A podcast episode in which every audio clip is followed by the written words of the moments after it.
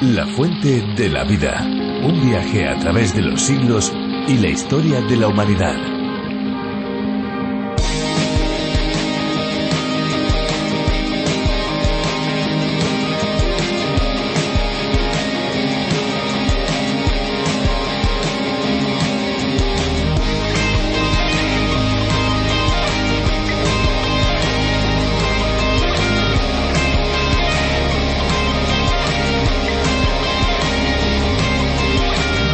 Los acuíferos costeros pueden ser libres, confinados o semiconfinados. Lo que los diferencia es la presencia de fluidos con dos densidades diferentes. Por ejemplo, el agua dulce con una densidad menor con relación al agua salada del mar o del océano. Esta diferencia de densidad hace que en la zona de la costa el agua dulce se encuentre sobre el agua salada. El agua salada se introduce en el continente en forma de cuña salina que se va haciendo más profunda a medida que se introduce en el continente.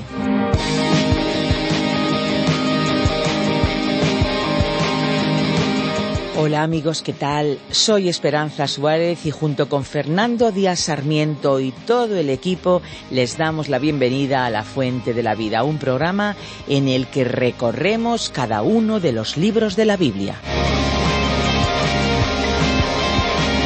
El ciclo del agua es un circuito cerrado que se repite una y otra vez. Hay una evaporación que se condensa y cae en forma de precipitación, haciendo así que los ríos fluyan hasta llegar a los lagos, mares y océanos y vuelta a empezar. Pero sin embargo, por mucho que el proceso sea el mismo, no siempre desde luego se ve igual, pues las nubes, por ejemplo, cambian de forma y su curso habitual. De igual manera, aunque leamos en la Biblia una y otra vez las mismas historias, sabemos que cada vez será diferente y aprenderemos algo distinto, porque las circunstancias por las que pasamos son diferentes y porque Dios sabe en qué necesitamos poner nuestra atención y lo que necesitamos para nuestra vida diaria.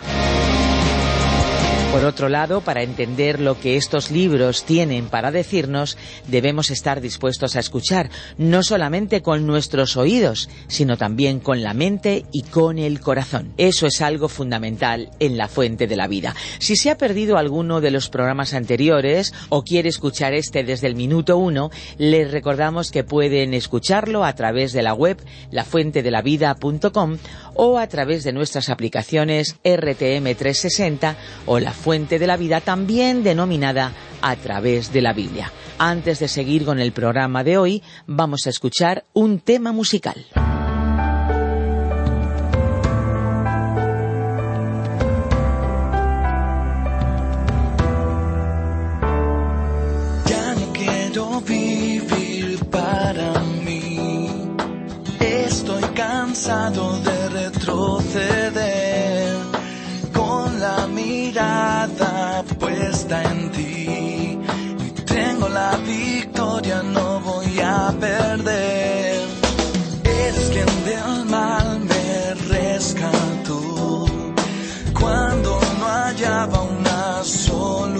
Oh.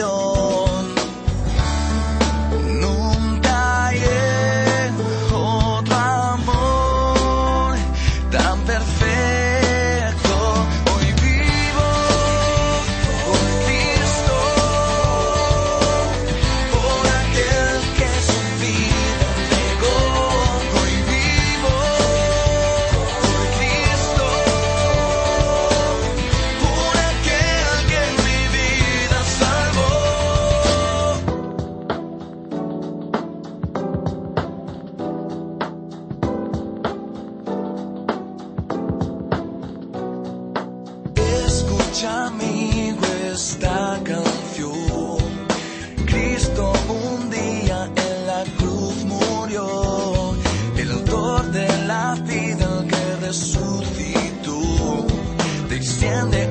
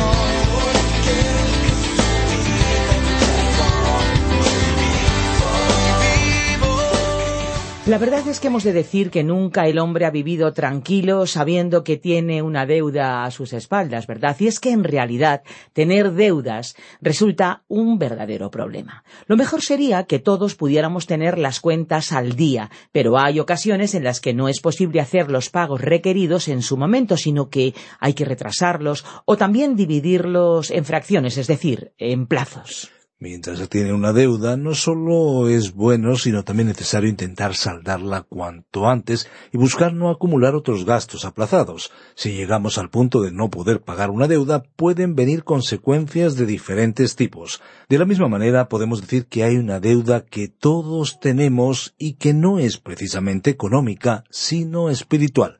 Es la deuda de lo que la Biblia llama pecado, cuyo precio es la muerte. Sin embargo, y escuchen qué buena noticia les traemos, frente a esta deuda que todos los hombres tenemos, hubo alguien que la pagó en nuestro lugar, la canceló totalmente. Él es Jesucristo. Desde luego es maravilloso saberlo, pero más maravilloso es experimentarlo y vivir la cancelación de esa deuda.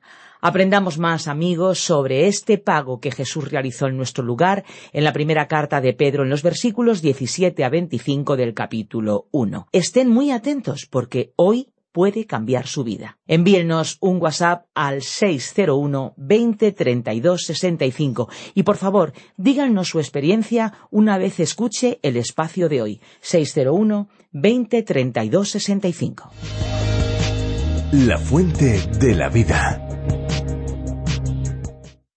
Nuestro pasaje bíblico de hoy se encuentra en la primera carta del apóstol Pedro capítulo 1, desde el versículo 17 hasta el 25. Continuamos hoy, estimado oyente, nuestro recorrido por la primera epístola universal del apóstol Pedro.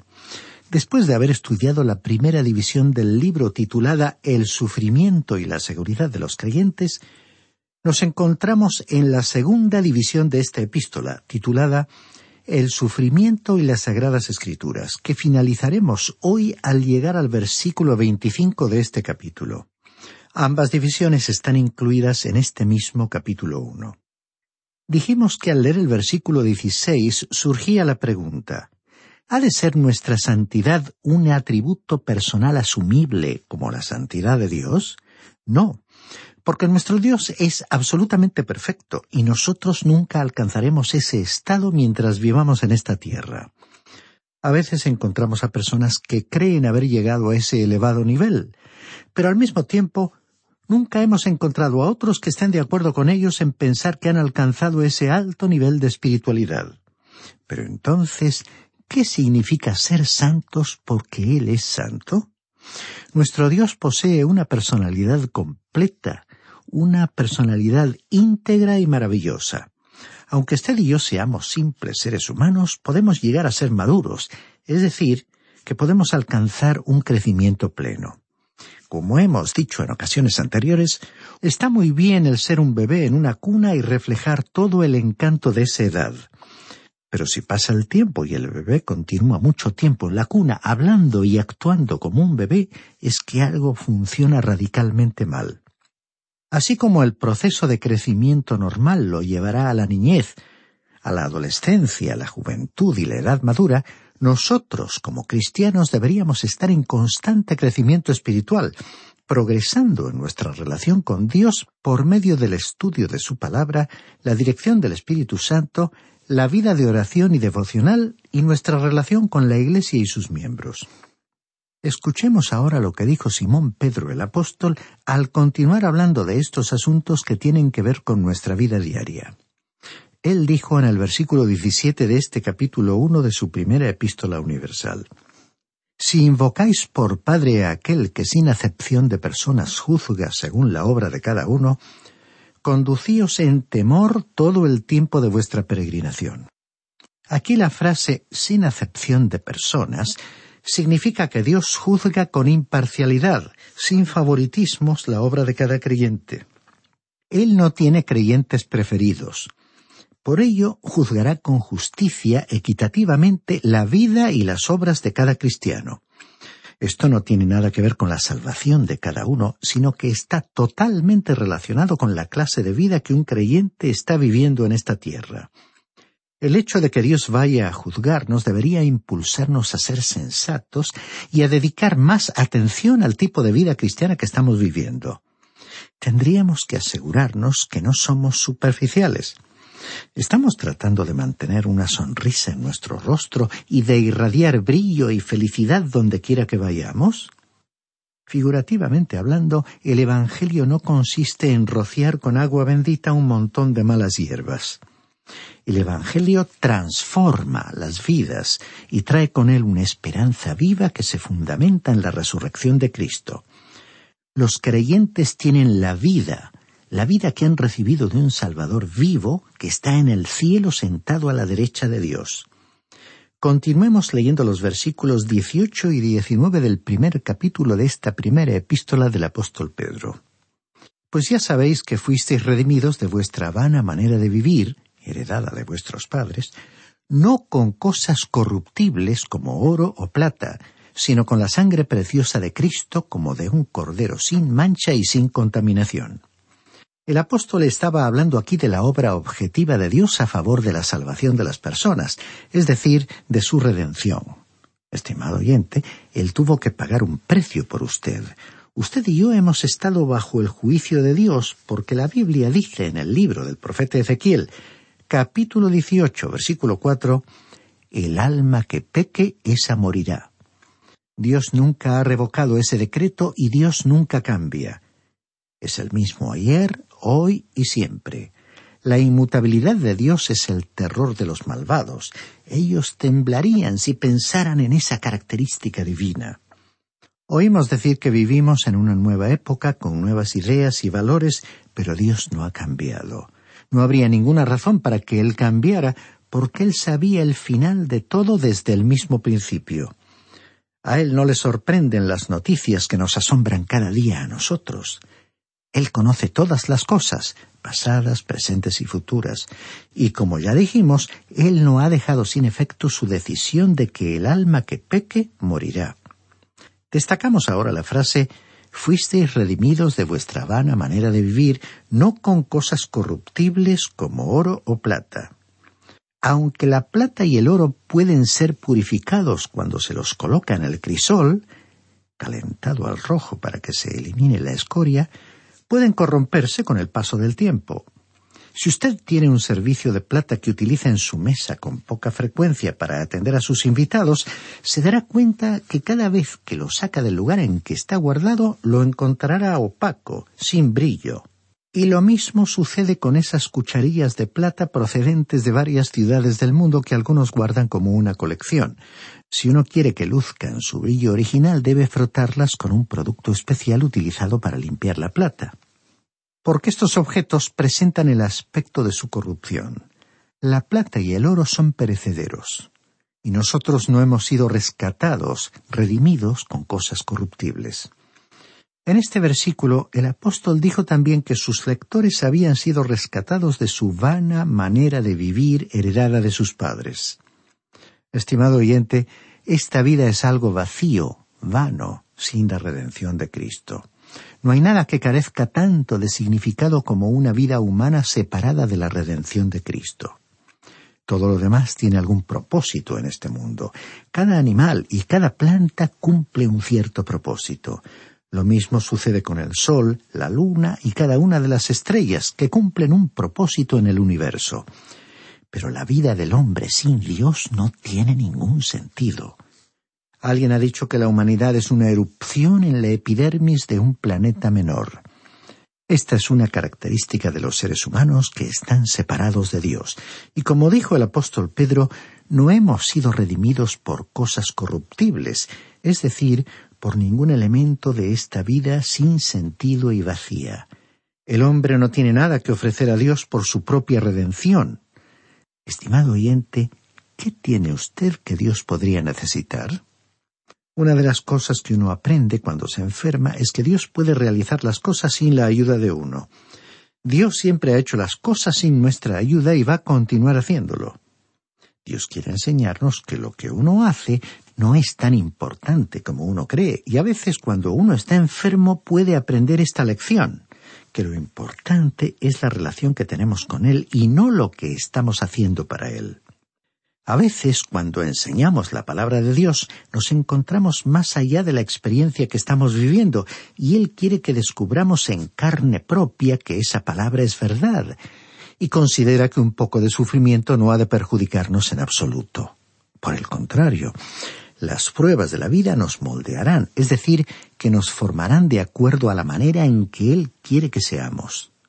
¿Qué es lo que usted y yo podemos hacer o añadir para redimirnos a nosotros mismos? Pues la verdad es que nada. Pero entonces, ¿cómo podemos ser redimidos? El apóstol Pedro dijo aquí en el versículo 19 que sería con la sangre preciosa de Cristo. Aquí nuevamente Simón Pedro, aquel rudo pescador, dijo que la sangre de Cristo era preciosa. Como dijimos anteriormente, la sangre de Cristo no es mencionada en algunos círculos cristianos que propugnan una interpretación no literal de las Sagradas Escrituras y que creen que esta es una expresión tosca. Pero con toda seguridad que el apóstol Pedro no la consideró así. Y la frase completa del versículo 19 dice, La sangre preciosa de Cristo como de un cordero sin mancha y sin contaminación.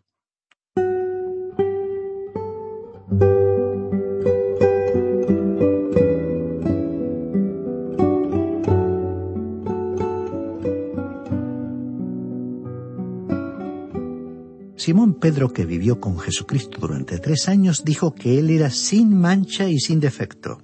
Él era absolutamente inmaculado, sin pecado. Así que tomamos en serio la opinión del apóstol, porque él estaba en una posición mejor para juzgar la persona de Cristo que muchos autores contemporáneos que describen a Jesús simplemente como otro hombre pecador.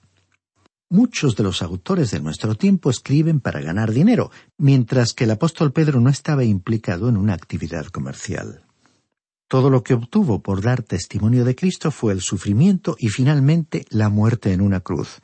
Él dijo que no habíamos sido redimidos con cosas corruptibles como plata y oro, sino por la sangre preciosa de Cristo como de un cordero sin mancha y sin contaminación. Esta fue una declaración objetiva de nuestra redención, esta fue la obra que Dios llevó a cabo por usted y por mí. Continuemos leyendo el versículo veinte de este primer capítulo de la primera carta de Pedro. Él estaba destinado desde antes de la fundación del mundo, pero ha sido manifestado en los últimos tiempos por amor de vosotros. En la frase destinado o preparado desde antes de la fundación del mundo, podemos decir que una expresión mejor sería conocido ya desde antes de la fundación del mundo. Cuando comenzamos a tratar con términos como predeterminación, elección, predestinación y conocimiento anticipado, etc., pensamos que el hombre de nuestro tiempo, con su mente limitada, trata a Dios como si fuera un gran ordenador y no pensamos que sea esto. Es mucho más que un gran ordenador. Él tiene un corazón más grande que todo el universo.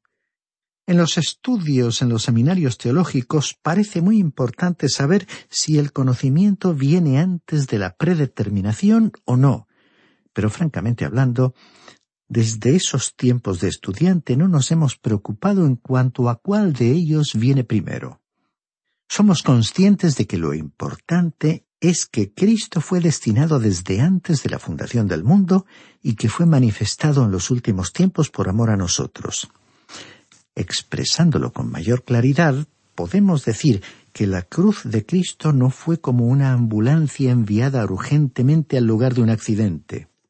Cristo fue el Cordero inmolado desde antes de la fundación del mundo, porque Dios supo todo el tiempo que usted y yo, estimado oyente, necesitaríamos personalmente a un Salvador, y Él nos amó tanto que proveyó ese Salvador. Y no necesitamos a un Dios que se parezca a un enorme ordenador para aprender esta verdad. Solo necesitamos a un Dios con un corazón tan grande como el que proveyó por medio de su gracia una redención.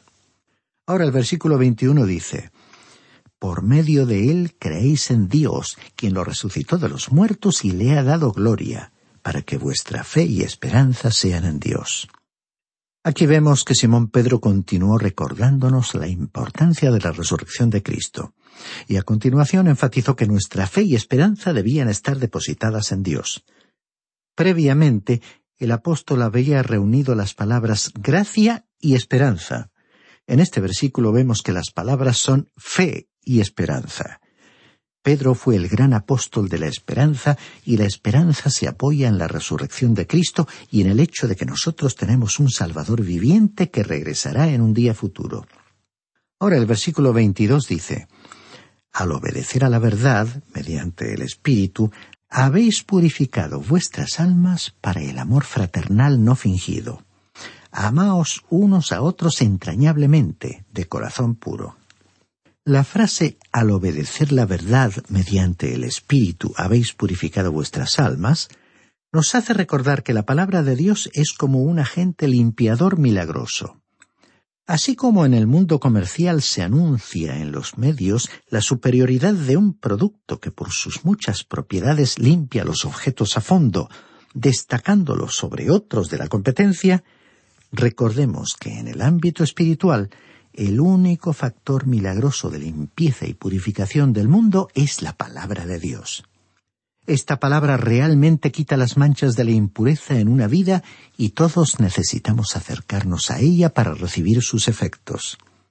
Después, el apóstol Pedro continuó hablando del amor fraternal sincero y aconsejó a sus lectores diciéndoles, Amaos unos a otros entrañablemente de corazón puro. Estimado oyente, su relación con la palabra de Dios le llevará a usted a tener una relación apropiada con los demás. Ahora, el versículo 23 de este primer capítulo dice, Pues habéis renacido no de simiente corruptible, sino de incorruptible por la palabra de Dios que vive y permanece para siempre. El apóstol Pedro volvió a mencionar nuevamente a la palabra de Dios. Se estaba refiriendo a la obra subjetiva de Dios en la salvación. Ya hemos visto que la obra objetiva de Dios fue que Cristo murió. Esa es nuestra redención. Se realizó hace más de dos mil años y usted no puede añadir nada en cuanto a ella. Pero si usted va a convertirse en un hijo de Dios, tiene que nacer espiritualmente de nuevo por la acción del Espíritu de Dios. Recordemos que esto fue lo que el Señor Jesús le dijo a Nicodemo cuando éste le visitó de noche incidente registrado por Juan en su Evangelio en el capítulo tres, versículo tres. Nicodemo era un hombre profundamente religioso y sin embargo el Señor le dijo que tenía que nacer de arriba, como dice el texto literalmente, por medio del Espíritu de Dios. Y dijo también el apóstol en este versículo que el nuevo nacimiento espiritual provenía no de simiente corruptible, sino de incorruptible, por la palabra de Dios que vive y permanece para siempre. Usted no puede ser salvo, no puede nacer de nuevo aparte de la palabra de Dios. Este libro ha sido y es en la actualidad el gran milagro que podemos ver en el mundo. Nunca dejamos de asombrarnos cuando recibimos cartas de oyentes, y no disponemos de tiempo para leerlas en este programa, procedentes de personas que han escuchado el estudio de la Biblia y cuyas vidas han sido transformadas porque han nacido espiritualmente de nuevo. Esto es algo extraordinario que no comprendemos cómo ocurre. Solo sabemos que es el resultado de la palabra de Dios que vive y permanece para siempre. Ahora estamos viviendo en un día en el cual muchos hombres desean destacar su fortaleza y virilidad y muchas mujeres desean ser atractivas. En este contexto, queremos enfatizar que la palabra de Dios puede comunicar a la vida de una persona una verdadera fortaleza y una genuina atracción integrales, porque esta palabra está llena de vida y transmite una vida auténtica. Uno tiene que aferrarse al Señor Jesucristo, el Salvador, depositando su confianza en Él, y entonces tendrá lugar el nuevo nacimiento espiritual. Será un nacimiento milagroso porque la palabra de Dios es poderosa, llena de vigor y fortaleza. Penetra hasta lo más profundo del corazón y convierte a un individuo en un hijo de Dios. Y esta es una realidad muy importante que deseamos destacar ante aquellos que se preocupan por su virilidad o su femineidad que concentran su atención constante en lo que es efímero, fútil y vano, y están perdiendo de vista esta otra e importante realidad. A veces parece que la mayoría de la raza humana se está obsesionando con ese culto a la persona, con esa búsqueda del éxito social por medio de las apariencias. Quisiéramos que si algunas de esas personas nos están escuchando, descubran que aquella fuerza sobrenatural que realmente trae a las personas una verdadera vida es la palabra de Dios, que nos revela al Señor Jesucristo.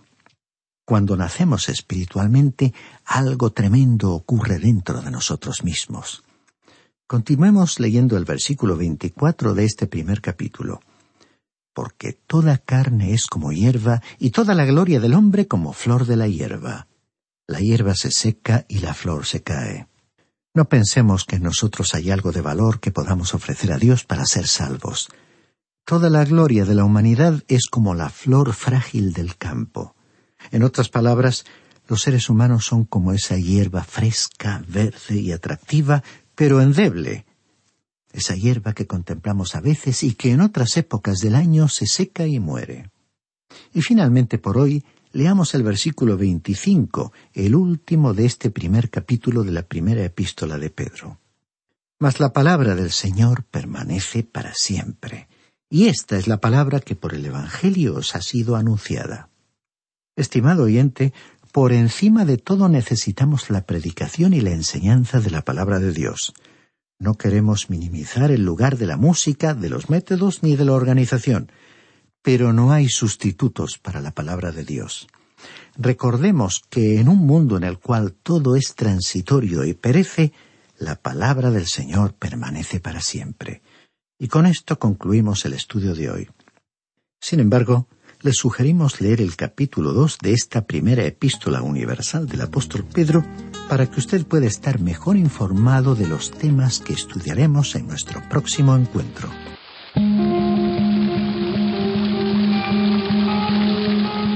Muchas gracias a todos los que nos han acompañado durante este espacio. Esperamos volver a encontrarles en nuestra próxima emisión y bueno, si quizá no pueden encontrarnos ni acompañarnos por la señal de radio, les recordamos que el programa de hoy y todos los anteriores están disponibles en Internet. Pueden visitar la web lafuentedelavida.com o bien descargar la aplicación La Fuente de la Vida que también se puede encontrar con el nombre a través de la Biblia. Y por supuesto pueden encontrarnos y pueden llamarnos en el 91 422 0524 o bien en el teléfono 601 203 265. No se olviden que deben pulsar el prefijo más 34 y también tenemos una dirección de email info arroba radioencuentro.net info arroba radioencuentro.net. Muchas gracias por acompañarnos y recuerden que pueden compartir este programa a través de las redes sociales. Difúndanlo para que más y más personas puedan disfrutar de la fuente de la vida. Estamos en Facebook y estamos en Instagram. Y terminamos diciéndoles, como siempre, que hay una fuente de agua viva que nunca se agota. Beba de ella.